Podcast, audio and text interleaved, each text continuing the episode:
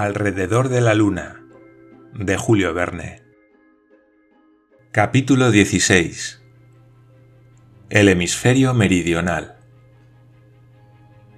El proyectil acababa de librarse de un terrible peligro, y por cierto que imprevisto, porque ¿quién hubiera podido imaginar el encuentro de los dos bólidos?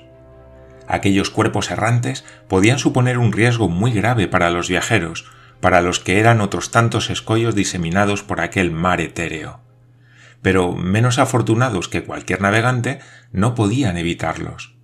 ¿Y creen ustedes que se quejaban nuestros aventureros del espacio?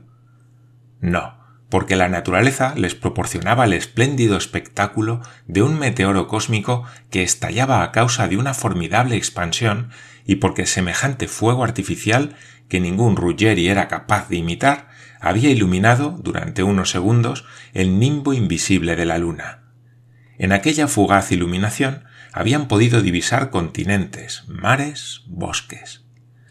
¿Cabría pensar que la atmósfera aportaba a la cara desconocida sus moléculas vivificantes? Cuestiones insolubles, eternamente planteadas a la curiosidad humana.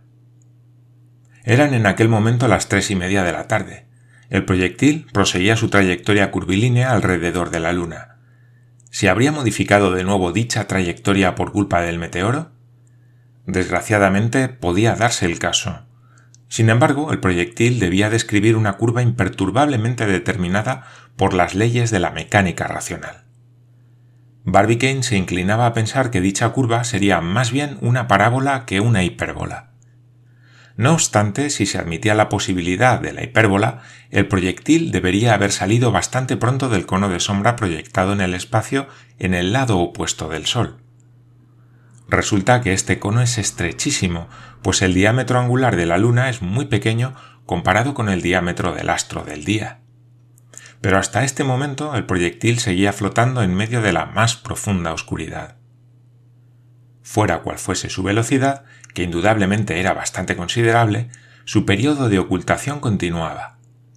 Este era un hecho evidente, pero tal no se hubiera producido en el supuesto caso de que su trayectoria fuera rigurosamente parabólica. Nuevo problema que atormentaba el cerebro de Barbicane, auténticamente prisionero en un círculo de incógnitas que no era capaz de despejar. A ninguno de nuestros viajeros se les pasaba por la imaginación el tomarse un segundo de descanso. Los tres estaban al acecho de cualquier acontecimiento inesperado que pudiera arrojar alguna luz nueva sobre los estudios uranográficos.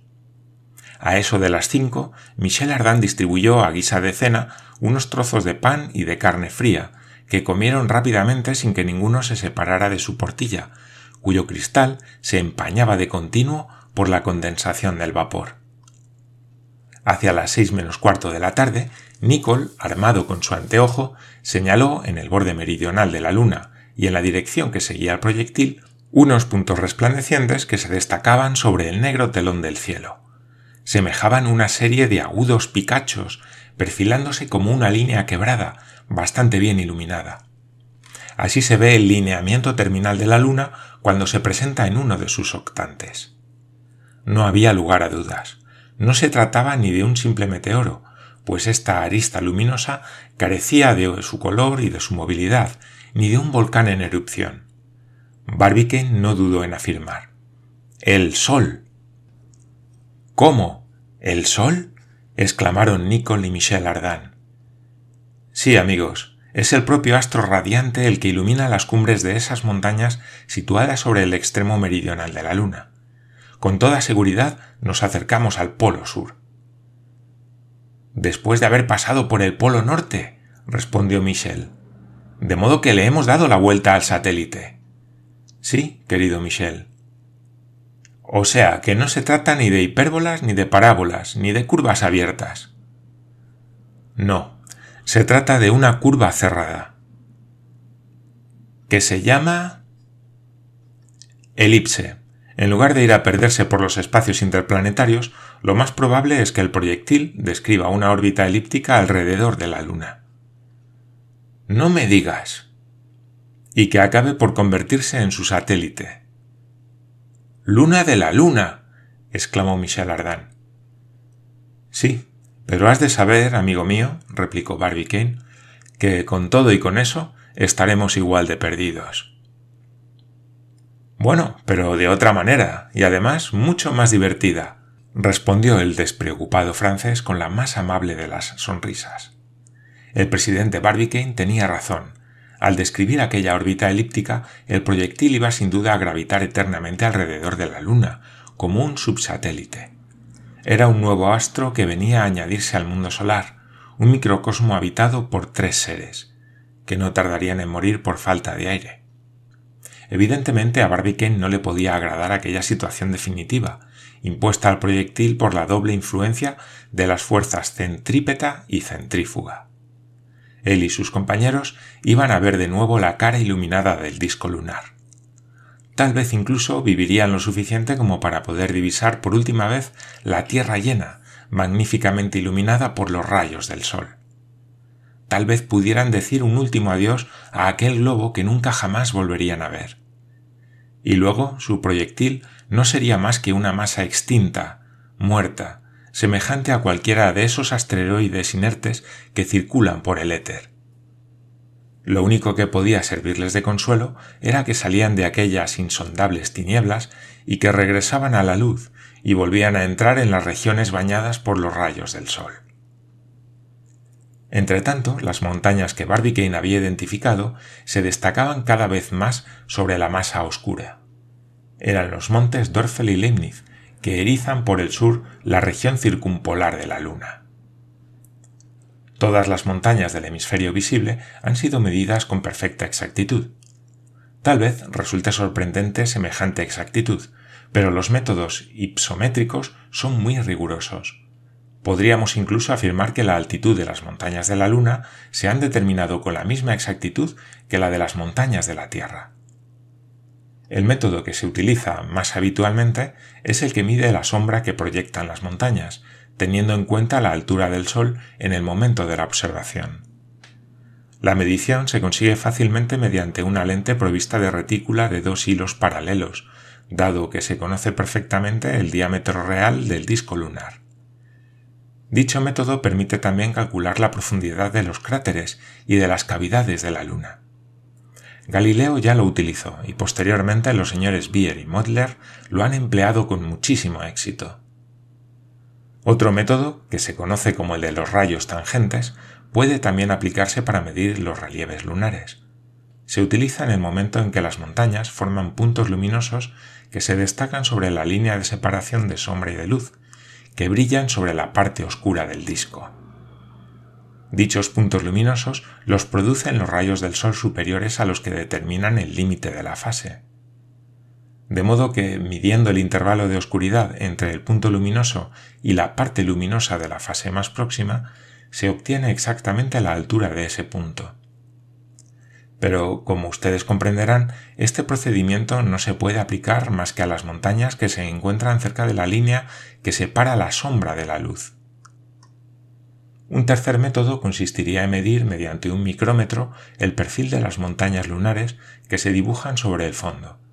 Pero este método solo se puede aplicar a las alturas próximas al borde del astro. En cualquier caso, tengan ustedes en cuenta que la medición de sombras, de intervalos o de perfiles, solo se puede llevar a cabo cuando los rayos del Sol caen oblicuamente sobre la Luna con respecto al observador. Cuando caen directamente, es decir, cuando hay luna llena, no se produce absolutamente ninguna sombra y es imposible efectuar observación alguna. Galileo fue el primero que, tras haber identificado la existencia de montañas lunares, empleó el método de la proyección de sombras para calcular su altura. Como hemos dicho anteriormente, les atribuyó una altura media de 4.500 toesas. Evelio redujo de manera considerable estas cifras, que Riccioli, al contrario, multiplicó por dos. Las medidas resultaban exageradas, tanto en un sentido como en el otro. Herschel, que contaba con instrumentos perfeccionados, pudo acercarse mucho más a la verdad ipsométrica que no llegó a conocerse exactamente hasta los informes de los observadores modernos. Los señores Bier y Modler, los más insignes selenógrafos del mundo entero, han medido 1095 montañas lunares. Según sus cálculos, se desprende que seis de dichas montañas tienen alturas superiores a los 5.800 metros y 22 superan los 4.800 metros. La más elevada cumbre de la Luna alcanza los 7.603 metros. Es, por lo tanto, inferior a las alturas máximas de la Tierra, algunas de las cuales llegan a las 500 y 600 toesas. Pero hemos de hacer una observación. Si se comparan con los volúmenes respectivos de ambos astros, las montañas lunares son relativamente más elevadas que las montañas terrestres. La altura de las primeras equivale a la 460 parte del diámetro de la Luna, en tanto que las segundas solo equivalen a la 1440 parte del diámetro de la Tierra. Para que una montaña terrestre llegara a alcanzar una altura proporcionalmente equivalente a las montañas lunares, su altura perpendicular tendría que medir 6 leguas y media. Y resulta que la más elevada no llega a los 9 kilómetros. De modo que, si proseguimos con nuestras comparaciones, veremos que la cadena del Himalaya tiene tres cumbres superiores a las cumbres lunares. El monte Everest con una altura de 8.837 metros, el Kuchinjuga con una altura de 8.588 metros y el Dualajiri con una altura de 8.187 metros. Los montes Dörfel y Leibniz de la Luna tienen la misma altura que el monte Gewahir del Himalaya, es decir, 7.703 metros. Newton, Casatus, Curtius, Tycho, Clavius, Blancanus, Endymion, las principales cumbres del Cáucaso y de los Apeninos, son superiores al Mont Blanc, que mide 4.810 metros. De igual altura que el Mont Blanc son el Moret, el Teófilo y el Catarina. Iguales que el Monte Rosa, es decir, con una altura de 4.636 metros, son el Piccolomini, el Werner y el Arpalus. Iguales al Monte Cervino, que mide 4.522 metros, son el Macrobio, el Eratóstenes, el Albateque y el Delambre. Iguales al Pico de Tenerife, que alcanza los 3.710 metros, son el Bacon, el Cisatus, el Filotaus y los picos de los Alpes. Iguales al Monte Perdido en los Pirineos, que mide 3.151 metros, el Roemer y el Bugalowski. Iguales al Etna, que tiene una altura de 3.237 metros, el Hércules, el Atlas y el Furnerius. Tales son los puntos de comparación que nos permiten apreciar la altura de las montañas lunares y resulta que precisamente la trayectoria que seguía el proyectil lo arrastraba hacia la región montañosa del hemisferio sur, en la que se elevan los más hermosos ejemplares de la orografía lunar.